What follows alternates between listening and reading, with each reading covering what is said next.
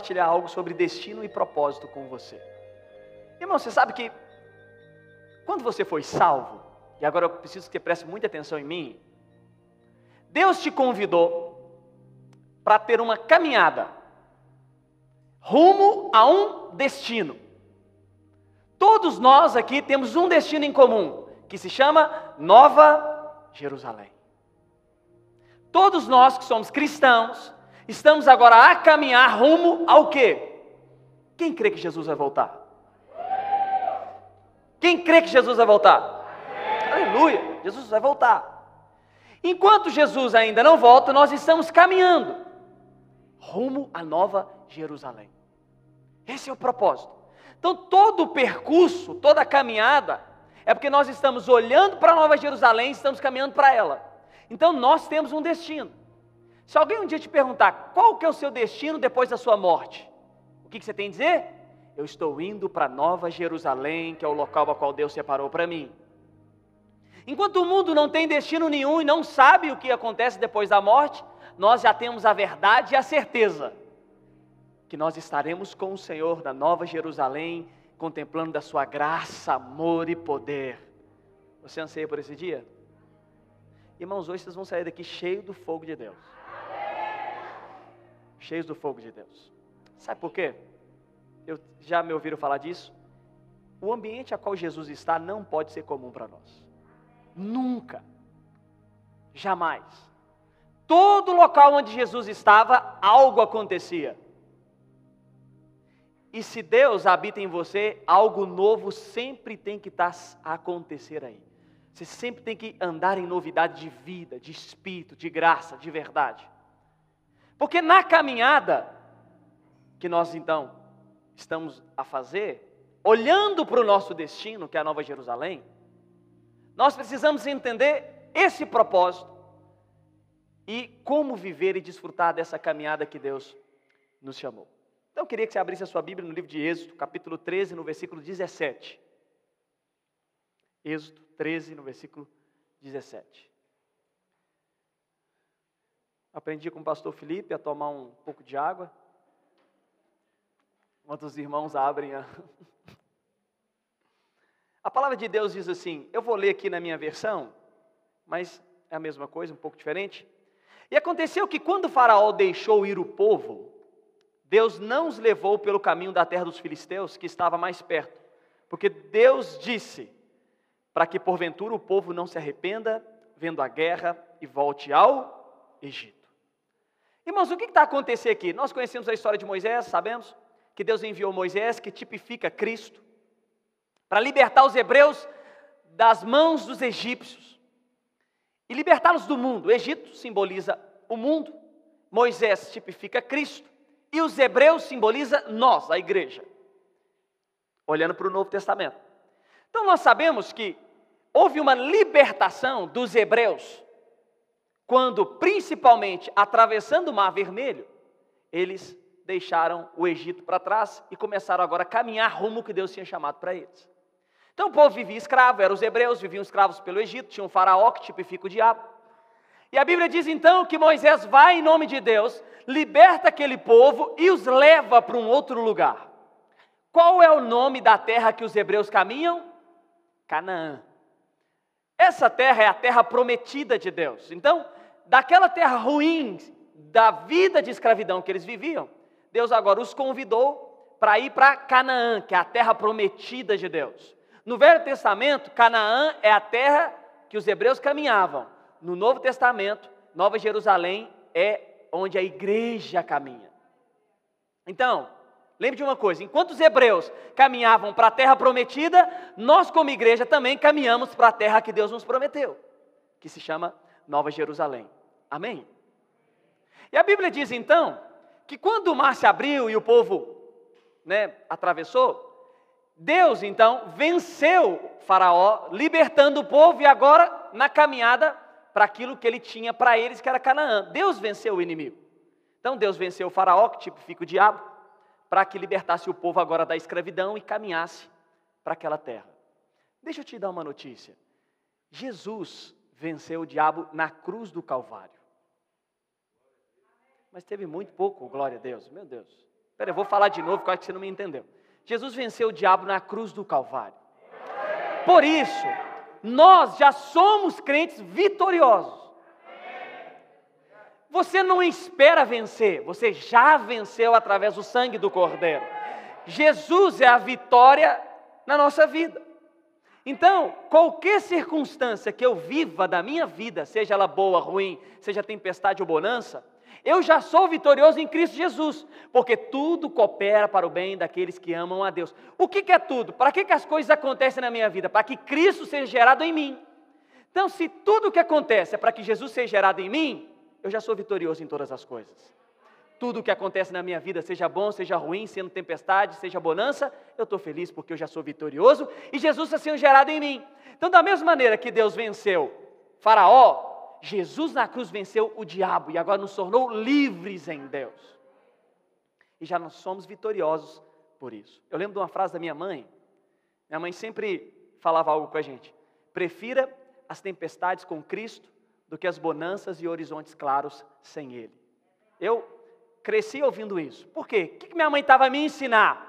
Se você está com Cristo, mesmo que seja na tempestade, você já é vitorioso. Porque tudo vai cooperar para que Jesus seja gerado em você, tudo vai acontecer. Jesus vai ser formado em você durante essa caminhada. Então, como que eu inicio a minha caminhada cristã? Sabendo que Deus me livrou dos hebreus, Deus me livrou do Egito, eu sou hoje livre, não sou mais escravo do pecado, e além do mais, eu sou já vitorioso na minha caminhada, porque Cristo está sendo gerado em mim, de glória em glória, até rumo à Nova Jerusalém. Se eu percebo isso, a minha caminhada cristã é diferente. E eu entendo que tudo o que acontece nessa caminhada, o importante não é o que acontece, mas a resposta que eu dou em cima do acontecimento. Percebe? Porque ninguém nunca falou que na caminhada a gente não teria problema. Alguém já falou isso? Alguém aqui já ouviu? Se já ouviu, mentiram, viu? Mentiram para você. Por quê? Porque na caminhada cristã, irmão, sim, acontecem problemas, situações no percurso. E nós nunca falamos que coisas não acontecem, problemas, situações, dificuldades, altos e baixos. Não, nós só falamos o quê? Que temos um destino a qual Deus nos chamou, que é a Nova Jerusalém, e que nessa caminhada nós já somos vitoriosos em Cristo Jesus. E é aqui que começa algo fantástico. Quando o povo atravessou, Deus falou algo, lá em isso, que daria ao povo de manhã uma nuvem e de noite fogo, a tocha para aquecê-los. Então de manhã a nuvem os protegeria do sol e de noite os aqueceria do frio, haveria fogo. Qual que foi a promessa de Deus quando os hebreus saíram? Que estaria com eles até o final da caminhada. Deus estaria sempre. Eu amo Deus, irmãos. Porque Deus decide habitar no meio do seu povo, sempre. Olha para a história dos hebreus, é todo tempo Deus querendo habitar no meio do povo, estar com o povo. Sabe o que isso me lembra? Mateus 28, estarei convosco até a consumação dos séculos. Isso que eu me recordo. Então, a promessa de Deus foi o que? De manhã, nuvem, de noite, fogo. A promessa de Jesus: estarei convosco até a consumação dos séculos. Toda a caminhada dos hebreus e toda a caminhada da igreja será acompanhada por Deus. Deus não nos abandonará jamais, não seremos abandonados. Então, eu sei que eu fui livre, eu sei que sou vitorioso e sei que sou acompanhado por Deus em toda a minha vida. Nunca esqueça disso. Nunca esqueça de que Deus está conosco. É o Deus Emanuel. Nunca, nunca na sua caminhada cristã você pode esquecer que Deus está com você em todo o tempo. Em todos os momentos. Fala assim: Deus está comigo. Fale mais forte: Deus está comigo. Eu quero que isso gere uma convicção no seu coração. Deus está conosco. Então os hebreus saíram com uma convicção: Deus está conosco, nos guardando, com nuvem e com fogo. Jesus falou: Estarei com vocês até a consumação dos séculos, não os abandonarei jamais. Você sabe que a nuvem é feita de quê? Água. Oh Deus. Vamos lá? A nuvem, vocês sabiam disso, irmãos? Amém? Ah, porque houve um silêncio. Água. E o fogo é feito de quê? Fogo. é só para descontrair. Então, o que, que Deus disse para os hebreus? Eu vos darei uma nuvem que pode simbolizar água e vos darei também fogo. Jesus é a água da vida e o fogo simboliza o Espírito de Deus, que é o fogo que aquece o nosso coração. No Novo Testamento, o que eu estou querendo dizer para nós? Que o Pai nos deu Cristo na caminhada, que é o rio de águas vivas em nós, e nos deu também um fogo do Espírito que vai nos aquecer durante toda a caminhada. Então, como que um crente caminha rumo a Nova Jerusalém?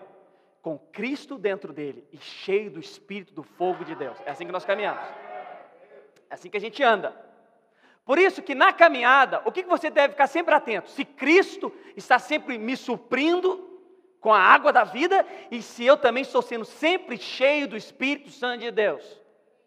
Sempre. Isso é importante. Irmãos, crente frio é um, é um problema, às vezes. Porque a frieza espiritual faz ele perder a percepção do destino para onde ele está indo. Porque nós nunca podemos esquecer que nós estamos caminhando para a Nova Jerusalém. Se você não for suprido da água viva que é Cristo, e ser sempre cheio do fogo de Deus, com o coração aquecido pela palavra, pela verdade, com oração, com desfrute da graça de Deus, o seu destino perde um pouco o foco. E aí você fica meio que perdido. Quantos crentes que eu já ouvi, às vezes, falando que se esfriou na caminhada? Meu Deus! Irmãos, eu já passei por muitos problemas, comuns que todos os irmãos passam na caminhada. Mas eu vou dizer algo aqui com ousadia meu coração sempre esteve aquecido pelo Espírito, eu sempre tive uma convicção para onde eu estava indo. Então, independente do que aconteça, é a água da vida e o fogo do Espírito que vai manter você firme diante do destino que nós estamos caminhando. Você crê nisso? Crê nisso? Olha o que Jesus falou: que ele iria, mas ele enviaria quem? O Consolador, que é o Espírito de Deus sobre você, para acompanhar agora até o destino. Aleluia! Irmãos, eu quero que os irmãos vibrem comigo, porque eu estou vibrando aqui. Isso é muito forte, porque se nós não entendemos o processo da caminhada, a gente perde o foco do destino, que é a Nova Jerusalém. Só que nessa caminhada, vamos lá agora, acontece problemas, percalços, comuns com todo mundo. Quem aqui nunca passou um problema, levante as suas mãos. Que eu quero conversar contigo e me dar dica. Todos nós já passamos situações. Então, qual que é o trabalho do diabo às vezes na nossa vida? Tirar de nós o foco para onde a gente está indo. Então, um dos grandes trabalhar do diabo na nossa mente é fazer que a gente esqueça para onde nós estamos indo durante essa caminhada, nos preocupando com alguns pormenores. Então o diabo começa a trabalhar como? Tire o foco da Nova Jerusalém e se preocupe agora com a esquerda e com a direita, que são os percalços, e aí você vai embaralhar toda a sua caminhada cristã. Esse é o problema. O diabo trabalha para nos tirar do foco. A igreja está caminhando para lá, para Nova Jerusalém. E o diabo sempre está trabalhando nas entrelinhas para nos tirar e olhar para a esquerda e para a direita. Para a esquerda e para a direita. E quando eu falo isso, é problemas, situações, adversidades. Não, nós estamos caminhando para lá. E o mesmo Deus que tirou é o mesmo Deus que acompanha, que está nos enchendo do Espírito e que vai nos fazer chegar em segurança. Fazer chegar em segurança, não estou a dizer que nós não teremos problemas no chegar. Só estou falando que o mesmo Deus que nos chamou é o que vai completar essa obra na nossa vida. É o mesmo. Então não importa a circunstância, mas a resposta que eu dou. Então, nós estamos indo para Nova Jerusalém. Você crê nisso? Oh Deus. Então, aquele povo passou por algumas situações que nos ensinam muito. Muito, muito. Quando eles começaram a caminhada, a gente percebe que os hebreus tinham algumas coisas que eles davam resposta errada. Primeira coisa que os hebreus tinham era reclamação. Pensa no povo que reclamava. A Bíblia usa muito a murmuração. Você sabe que a reclamação vai ter uma tendência de tirar o foco de onde você está indo. Quem reclama muito não tem noção para onde vai. Porque se soubesse para onde vai, não haveria espaço nenhum para reclamar de nada. Fala, oh, aleluia, Deus está me levando para Nova Jerusalém, vou reclamar de quê? Não tem nada para reclamar. Vamos lá então, de Bíblia? Êxodo 15. Eu vou ler aqui, irmãos, para mim não perder tempo. Versículo 22 diz assim: Depois fez Moisés partir os israelitas do Mar Vermelho e saíram ao deserto de Sur e andaram três dias no deserto e não acharam água. Então chegaram a Mara, mas não puderam beber das águas de Mara porque eram amargas. Por isso chamou o lugar de Mara. E o povo murmurou contra Moisés, dizendo: Que havemos de beber? E eu vou não abrir muito a questão da reclamação, mas eu queria falar uma coisa. Quando nós reclamamos, é que nós estamos esquecendo que aquele mesmo que nos tirou vai nos suprir em qualquer diversidade e circunstância. Deixa eu te falar uma coisa: os hebreus presenciaram coisas que a maioria de nós aqui nunca presenciamos. Um mover de Deus Lembra da libertação do como que foi das pragas? Eles viram aqui. Eles viram, irmãos, eu penso, eu imagino eles vindo o mar abrindo, porque eu leio a Bíblia, eu fico imaginando. Se eu tivesse lá vendo um mar se abrir, eu falei assim, meu Deus, tem algum, isso é o quê? Efeito especial? Tem, tem algum alguém aqui fazendo uma produção porque eu estou vendo uma coisa, não é possível. Eles contemplaram aquilo. Eles contemplaram o poder de Deus. Você acha mesmo que Deus não supriria para os hebreus água? Acha? Acha que Deus, que nos deu tudo, nos negaria um copo de água? Você acha que Deus nos negaria? Mas a partir do momento que eles perceberam um problema, a primeira coisa que eles fizeram foram reclamar. Quem reclama da vida, esquece tudo que Deus já fez por ele. Vou te dizer uma coisa. Eu tenho certeza aqui que todos nós que estamos reunidos aqui já tiveram experiências poderosas com Deus. Milagres, prodígios. Deus já falou com você, já te visitou no seu quarto, você já foi cheio do Espírito, já viu. A gente acabou de ver um testemunho, um cego sendo curado. Tenho certeza. Mas a reclamação tende a gente esquecer de quem Deus é e do que Ele pode fazer. Eu vou te dizer uma coisa, eu vou te dar uma palavra. Independente da situação que você está vivendo na sua vida hoje, sempre lembre: haverá água para você beber, porque o mesmo Deus que te tirou do Egito é suficiente para nutrir toda a caminhada da sua fé. Toda. Reclamar é duvidar de que Deus pode. E alguém tem dúvidas de que Deus pode? Se Deus abrir o mar, não trataria uma água para beber? É uma questão de lógica, é só pensar. Mas a reclamação, ela tende o quê? A ofuscar o que Deus nos chamou para ser e para viver. Olha como que isso é sério. Irmãos, na caminhada cristã, aniquile, retire da sua vida uma palavra que chama murmuração. Porque aquele que sabe de onde Deus o tirou, levanta suas mãos e fala: Deus é tão bom, me tirou da escravidão do Egito, eu não tenho mais o que reclamar. Quem sabe de onde Deus o tirou, não há espaço na sua boca para reclamar de nada na sua vida. Espero que ninguém nunca tenha reclamado do seu ordenado. ninguém. Ou então, reclamado de onde vive, do trabalho que tem, da família que tem. Deixa eu te dizer algo.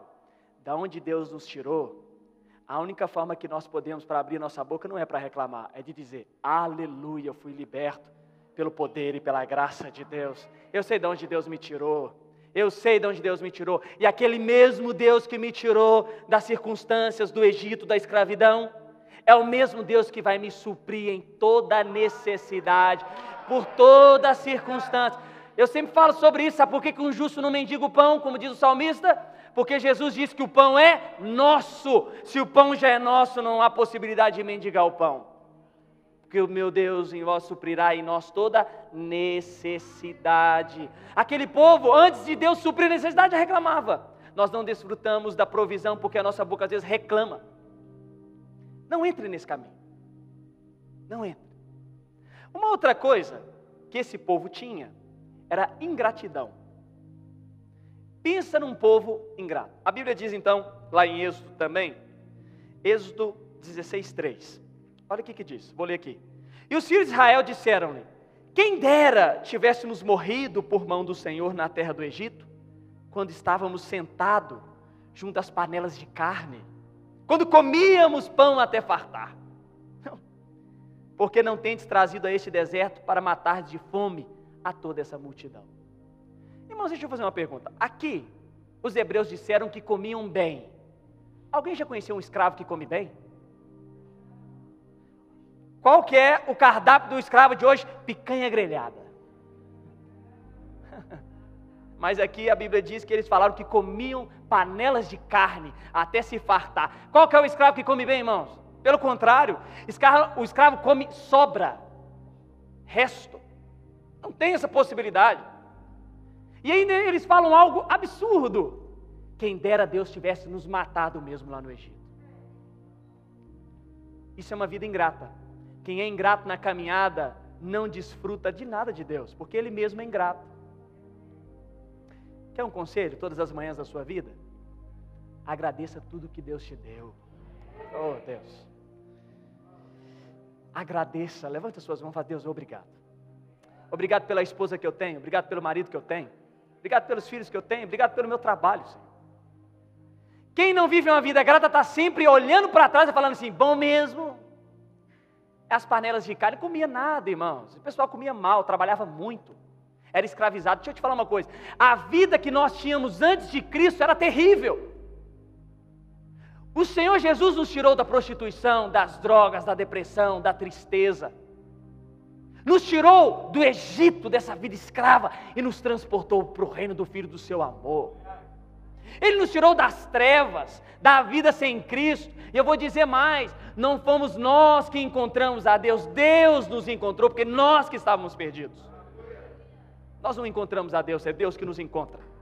E quando Ele nos encontrou, Ele nos tirou do Egito, das trevas, e nos colocou agora assentado à mesa com o Rei, nos chamou para caminhar com Ele por fé, e nos disse o seguinte: sejam gratos por tudo que eu tenho feito e farei mais mas há ainda pessoas que acham que a vida antiga que era boa. A vida do Egito que era bom. Acredita em mim, nós somos livres do inferno.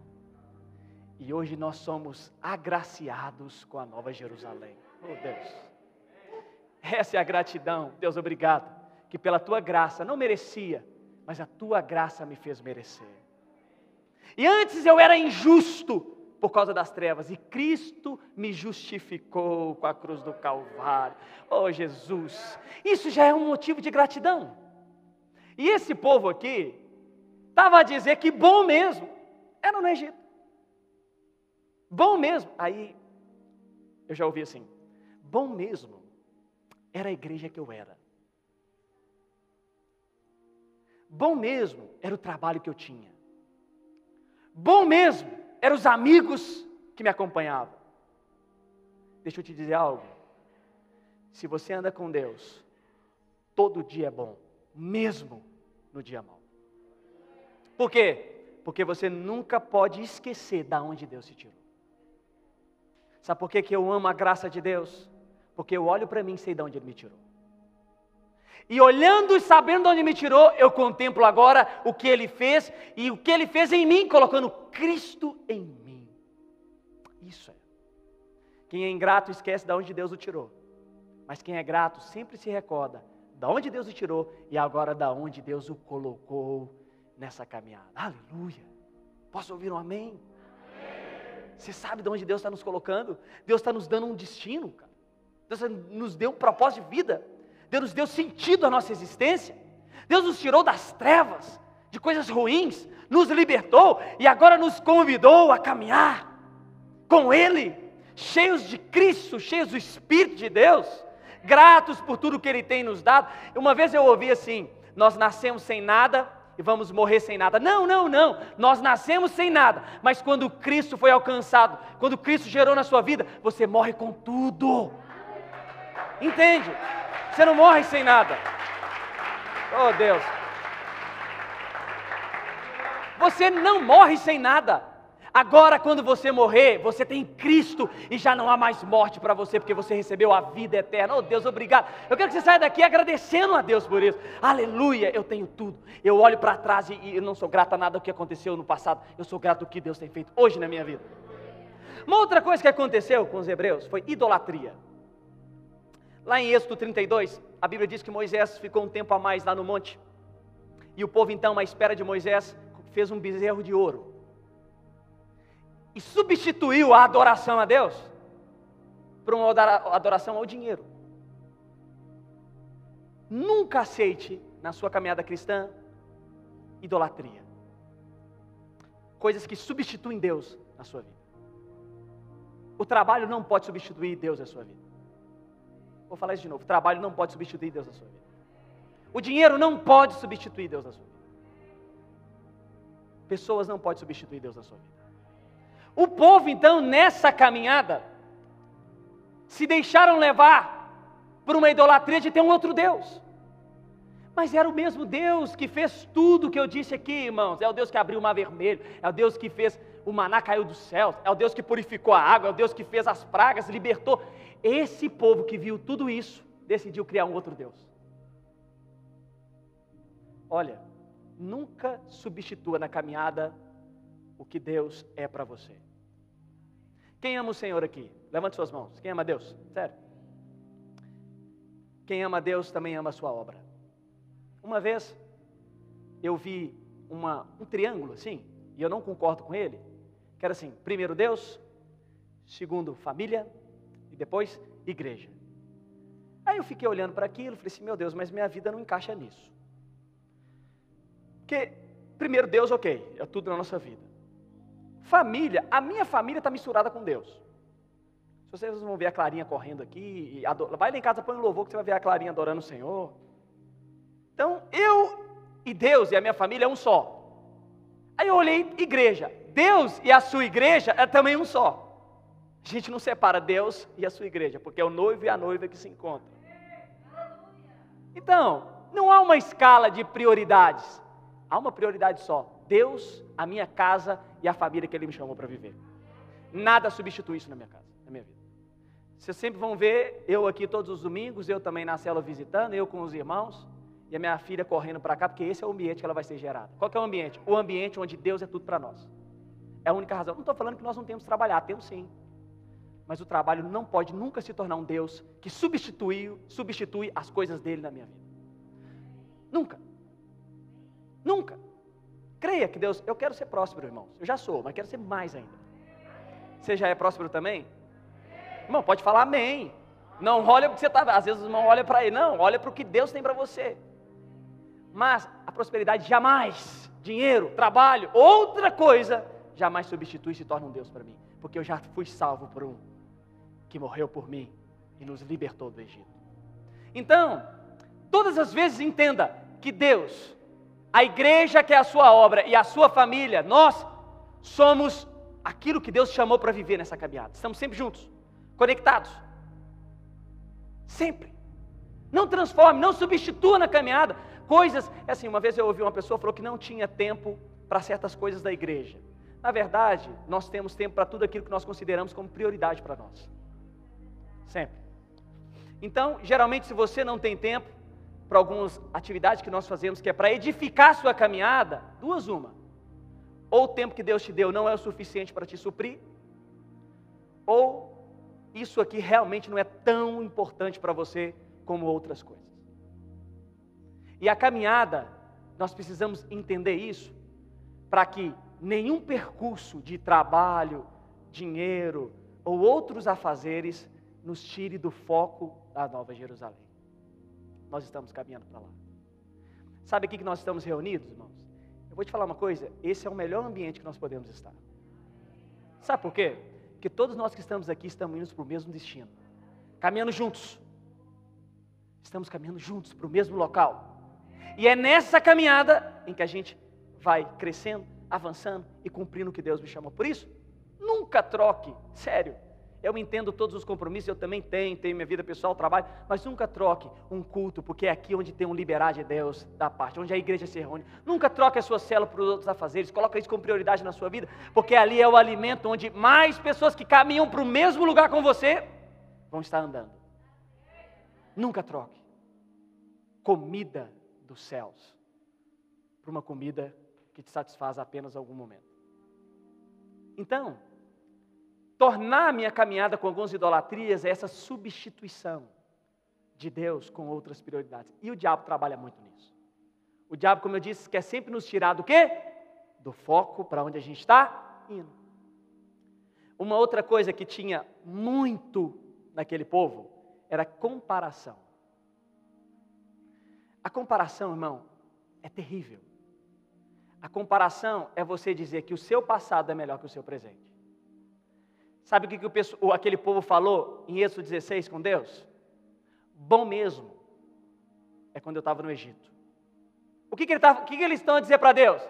Isso aqui não é tão bom quanto lá. O quê? Uma vida de escravo é melhor do que uma vida livre? Porque eles compararam. E a comparação é algo terrível.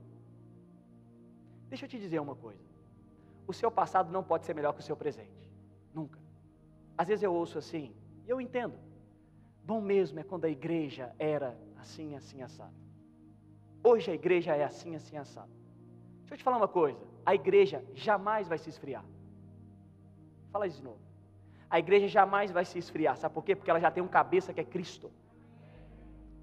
E se alguém se esfriou nessa caminhada, não foi a igreja, foi nós. Foi nós. Mas a igreja em si não se esfria. Se você, ah, mas bom mesmo é quando a igreja era assim. Não, irmãos, creia, as lembranças do passado são muito boas, mas Deus tem algo melhor hoje para nós. Tudo que você viveu no passado foi muito bom, aleluia, glória a Deus. Tudo a experiência que você teve com a igreja Aquele tempo foi ótimo, mas creia em mim, Deus anda em novidade de vida conosco. O mesmo Deus que fez aquela obra tem uma obra muito maior hoje em dia para nós, muito maior.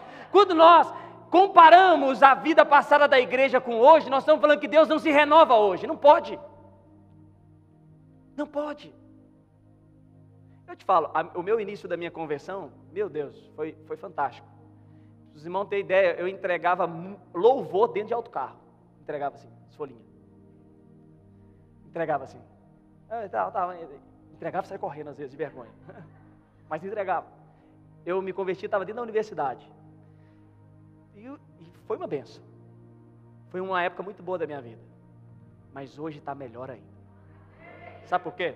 Eu falei que até uma vez com a minha esposa, no início, quando me converti, liderava uma célula, eu queria muito ganhar o meu bairro, a minha zona para Jesus. Hoje eu quero ganhar um país inteiro para Jesus. Por quê? Porque o meu passado foi muito bom, mas o meu presente é melhor ainda. Isso é novidade de vida. De todas as experiências que você teve com igreja, com família, foram boas. Aleluia, glória a Deus. Mas nunca se agarre ao passado. Entenda que aquele mesmo Deus que começou a boa obra na sua vida há de terminá-la em Cristo Jesus. E essa caminhada é uma, é uma caminhada que a gente olha para trás e é grato, mas a gente continua andando para frente que é a Nova Jerusalém.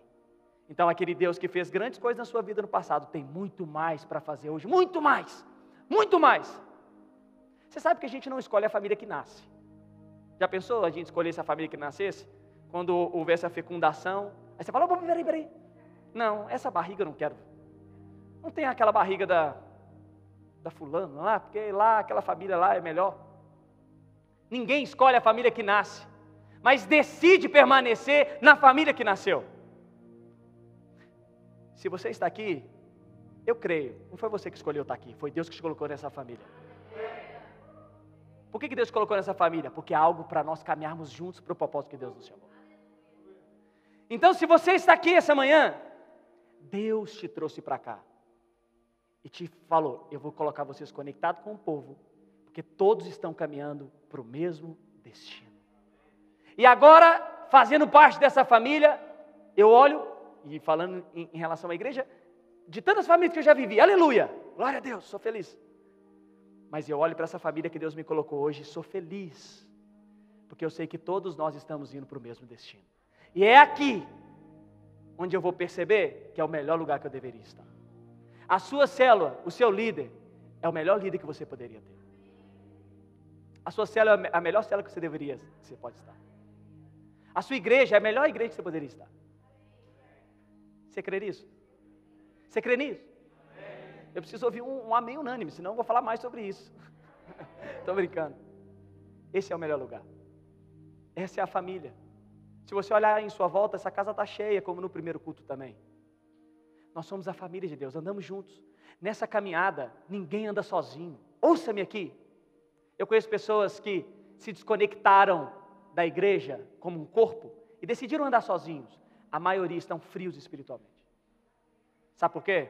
Porque é nessa caminhada rumo à Nova Jerusalém que nós aqui aquecemos uns aos outros e caminhamos rumo ao propósito de Deus. Os hebreus não andavam sozinhos, pelo contrário, os hebreus andavam juntos, de todos os que foram libertos. Por isso que nós, como igreja, caminhamos juntos, nunca sozinhos. A caminhada cristã nunca será feita sozinha será feita pelo cabeça que é Cristo que guia e a gente que é o povo dele que vai atrás celebrando a salvação e a vitória que ele já nos deu. Então nunca aceite comparar o passado e não viver o que Deus tem no presente. Uma vez eu falei com uma pessoa o seguinte: a pessoa teve muita frustração com liderança. Eu ouvi, ouvi, ouvi, ouvi e falei o seguinte: Aleluia, você teve essas frustrações, mas eu tenho certeza que hoje Deus colocou um líder na sua vida que tem cargo, amor, porque Deus tem um compromisso com o seu povo. Às vezes é nós que não enxergamos, mas Deus sempre tem um compromisso conosco e sempre vai colocar pessoas na nossa vida para cuidar da gente. Amém? Eu vou caminhar para o fim, porque meu tempo já está estourando. Uma outra coisa que aconteceu na caminhada, e para mim isso aqui é muito sério, é sobre o maná.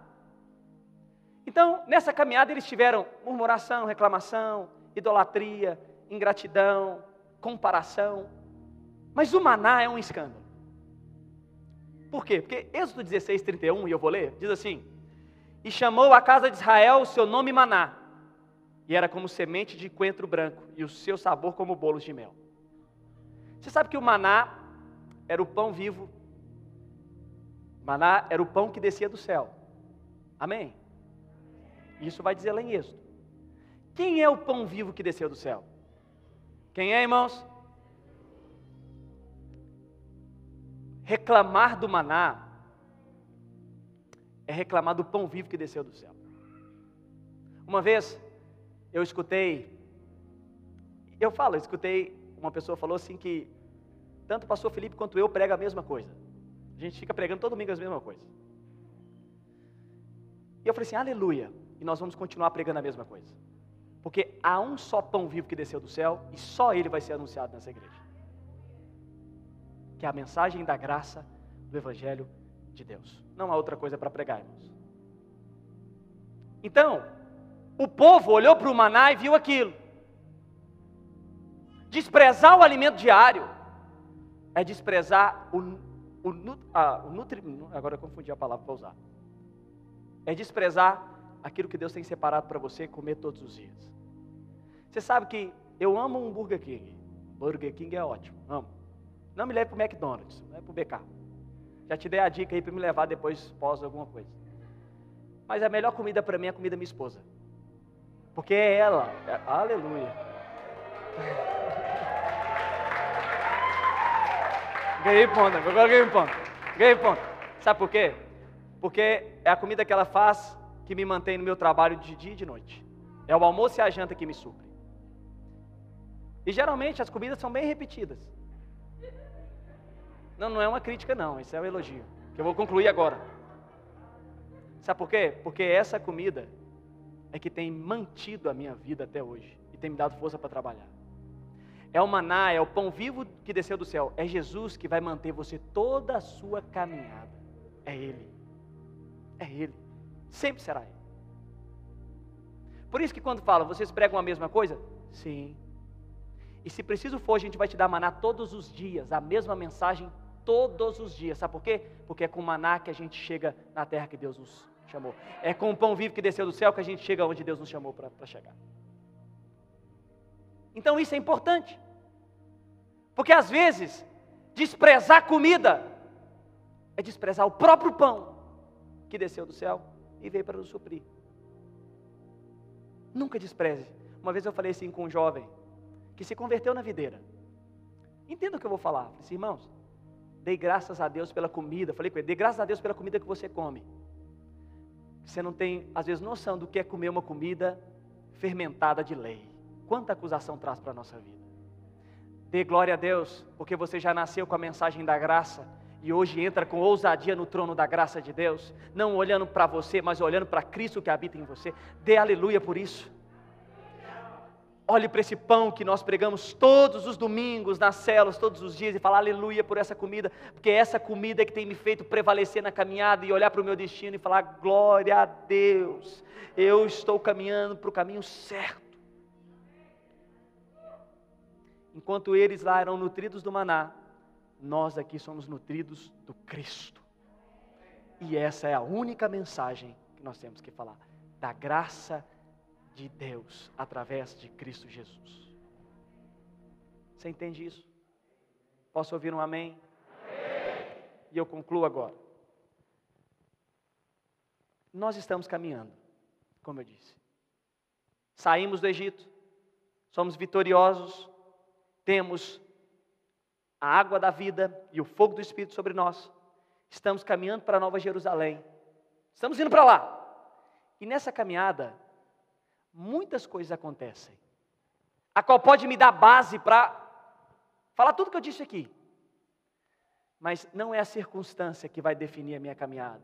É a resposta que eu dou perante a circunstância é que vai não fazer olhar nem para a esquerda nem para a direita, mas para continuar caminhando para o lugar que Deus me chamou. Se você se recordar sempre de onde Deus nos tirou e para onde Ele está nos levando, a gente vai sair desse culto, aleluia, glória a Deus, eu sei para onde eu vou. Se alguém um dia te perguntar para onde você vou, estou indo para Nova Jerusalém, eu sei que é para lá que eu estou indo.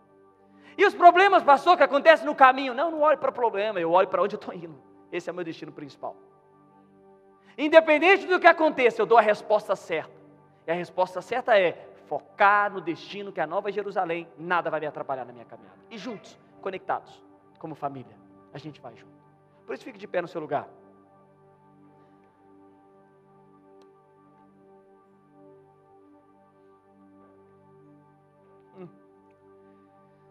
Oh Deus. Como eu disse, nessa caminhada, nós estamos indo para Nova Jerusalém, nós queremos levar o máximo de pessoas possíveis para lá.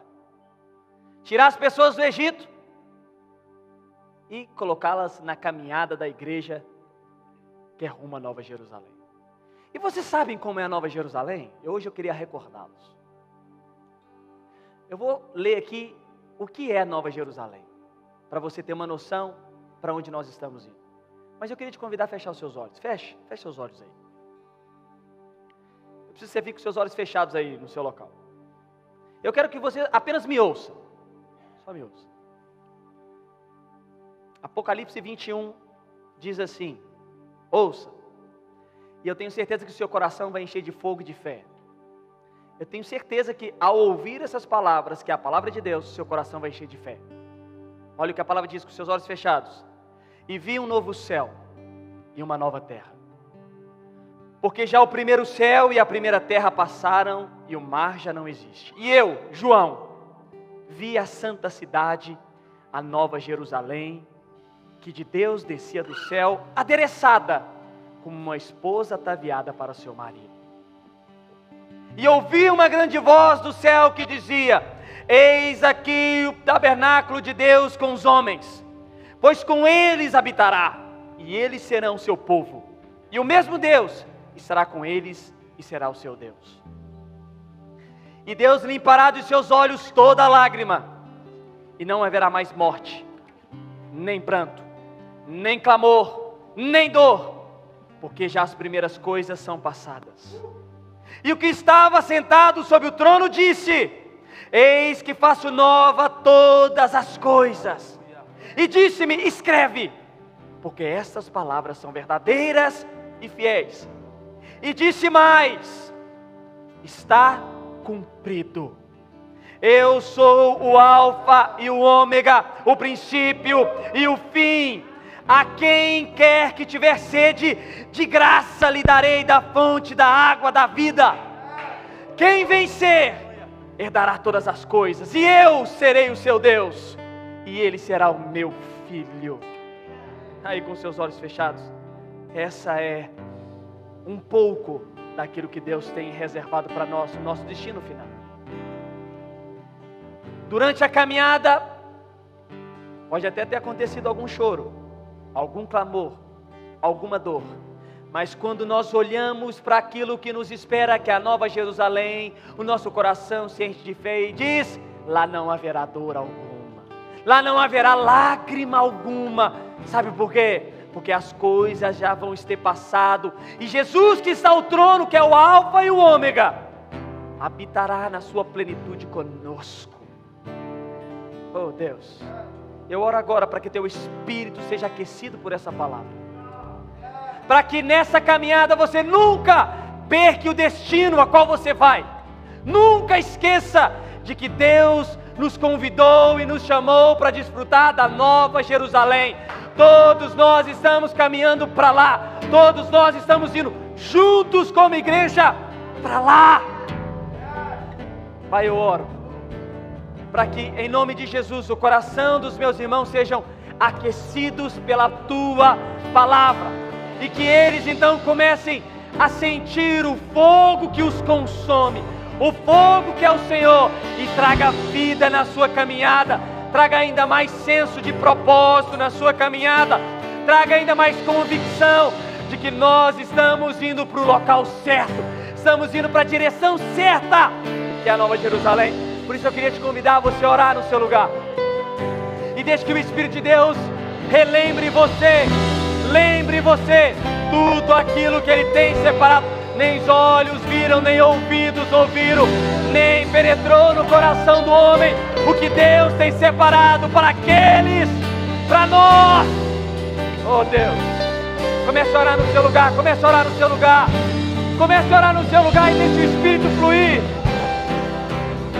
Deixe o Espírito fluir.